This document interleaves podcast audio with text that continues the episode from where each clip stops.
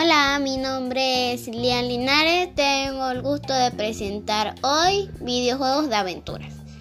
¿Cuál es el objetivo de los videojuegos de aventura? El objetivo de los juegos de, aventura es el uso constante de estilos de enseñanza basados en búsqueda, el descubrimiento, eh, la resolución de problemas o el trabajo autónomo de los grupos que aspira acentuar los niveles de actividad, responsabilidad y protagonismo de los jugadores y jugadoras.